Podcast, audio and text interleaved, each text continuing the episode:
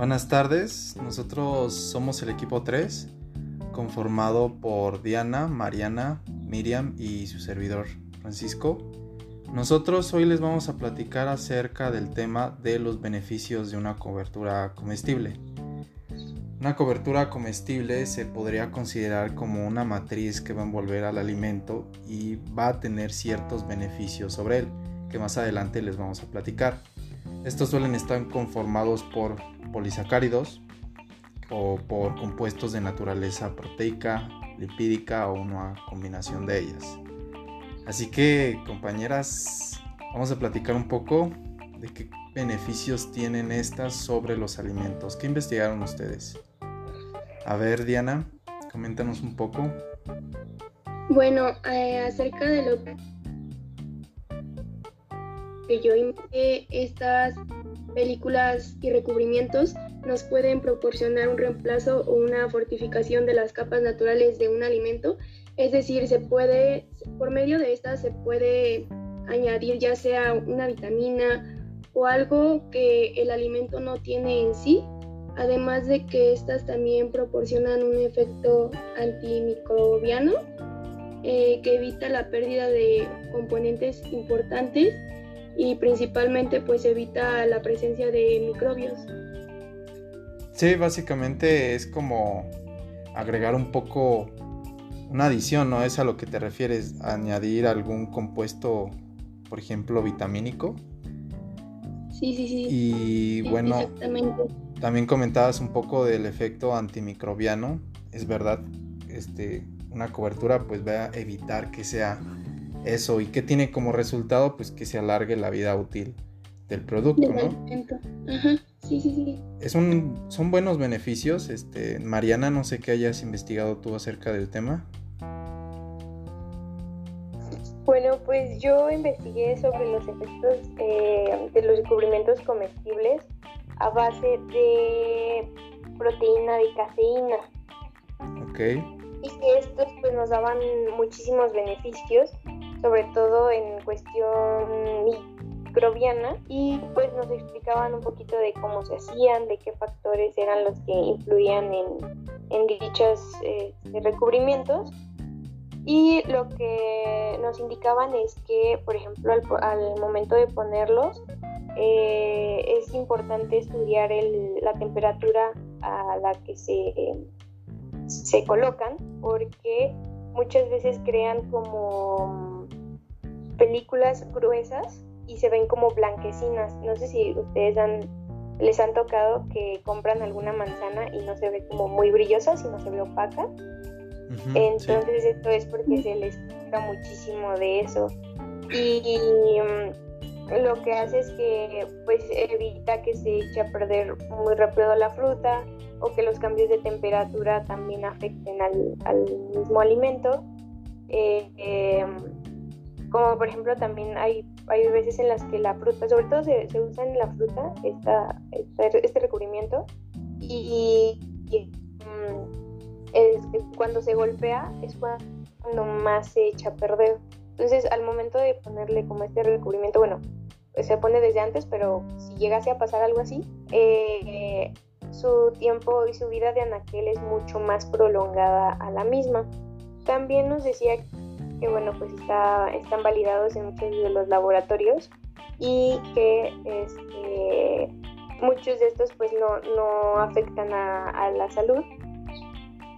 Solo eh, cambian la, la, ¿cómo se llama? Como la percepción organoléptica, pero este, más que nada como en el sabor suelen ser un poquito agrios de cero, pues no afecta, no es ningún tóxico, no es nada que, nos debamos de preocupar en ese sentido.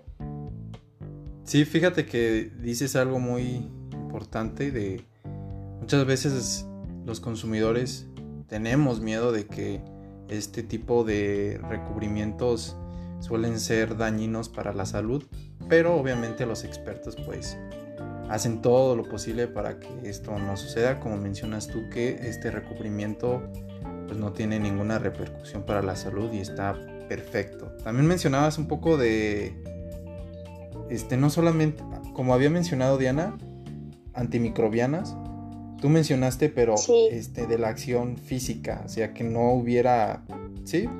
La, la humedad, por ejemplo, esos cambios. Entonces es otro beneficio más. Sí, este, en cuanto a lo que dijo mi, compañera Mariana, creo que eh, eh, es utilizado para evitar las pérdidas de humedad y en cuanto a lo de que mantiene el alimento pues es porque este cambio de, de, lo que son los gases tales como el oxígeno y el dióxido de carbono los cuales este, están implicados en el proceso de respiración de los alimentos. Muy bien. ¿Qué de ti, Miriam? Bueno, retroalimentando un poquito de lo que ustedes ya dijeron, este, bueno, eh, yo encontré respecto a estas barreras que eran semipermeables y como ya mencionaron, prolongaban la vida de anaquel, también daban un atributo eh, sensorial en cuestión de la apariencia del alimento y aparte de ser antimicrobiano, pues también se usaba como antioxidante, aromatizante, darle color y retención de componentes volátiles. Mencionaban también un poquito sobre que las personas teníamos a veces como ese, ese miedo de decir, bueno, son químicos, igual y me hace daño. Sin embargo, pues estos son de diferentes tipos y vienen principalmente de lo que son proteínas, lípidos y carbohidratos. Cada uno de ellos tiene pues diferentes funciones. Por ejemplo, yo encontré que las proteínas pues en este había resistencia principalmente a los gases. Las que venían de los lípidos hacían una barrera contra la humedad y las que venían de los hidratos de carbono pues eran más eficientes eh, contra el oxígeno, es, decir, para evitar como el pardeamiento, por ejemplo, en algunas frutas. Eh, de acuerdo al video que vi, pues por ejemplo mencionaba eh, las películas hechas a base de mm, papa y recubrían principalmente frutas llamadas agras y bueno, eh, al final la película como tal le daba un aspecto sensorial muy padre porque le daba como brillante al fruto y pues realmente, bueno, retomando un poquito de lo que ustedes dijeron, fue lo que yo encontré en mi video. Sí, también, como tú dijiste, no solamente es esa protección física y antimicrobiana, sino también que le dan esas características que hace que un alimento sea bonito, ¿no? Su color, que tenga buena firmeza y todo eso hace que al final el consumidor quiera tenerlo, ¿no lo creen? Sí, en general, o sea, pues le da un valor agregado tanto nutrimental como pues en el aspecto del, del producto. Yo investigué acerca de, sí, un video de un proceso en el cual utilizaban orégano. Con 100 gramos de orégano lo que hacían era combinarla con agua destilada y llevarlo hasta el punto de ebullición durante 3 o 4 horas para después este, llevarlo a ciertos tubos que lo que provocan provocaban es que se condensara este orégano y se pudiera separar la parte del agua con el aceite y este aceite era el que ellos utilizaban como recubrimiento. Se le ponía a la carne, la carne estaba normal, no estaba secada y cuando se le agregaba este aceite se llevaba a secado para que de esta forma quedara bien impregnada. Pero sí mencionaba que el, producto al final tenía ciertas cualidades, un olor a orégano, entonces los alimentos que se podían este, combinar con este recubrimiento pues eran alimentos que combinaran con el orégano y las carnes pues sí, sí dan un buen sazón. Este, no sé si tengan alguna conclusión que decir acerca de todo esto. Bueno, yo en cuanto... Ay, perdón. Sí, a ver. No, adelante, si quieres tu Ah, ok. En cuanto al proceso de del recubrimiento de los alimentos, este, en el video que yo, que yo vi mencionaba que podría ser de dos maneras. Uno era cuando el recubrimiento se le colocaba al alimento de forma líquida y cuando este está como de hojas. pero esto ya dependía de, las propiedades que tú le querías como agregar al alimento y también mucho del tamaño del, alimento que ibas a recubrir.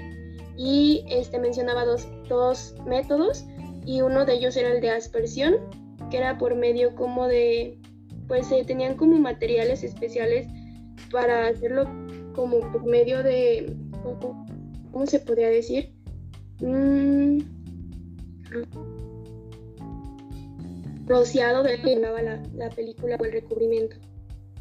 No sé si ustedes encontraron algo parecido de cómo se hacía el, el procedimiento de, de lo que se... Fíjate que como tal el procedimiento tan específico como tú lo buscaste, bueno, al menos yo no. Pero sí es interesante saber que hay una gran variedad de posibilidades a la hora de crear recubrimientos. Mariana, ¿ibas a decir algo?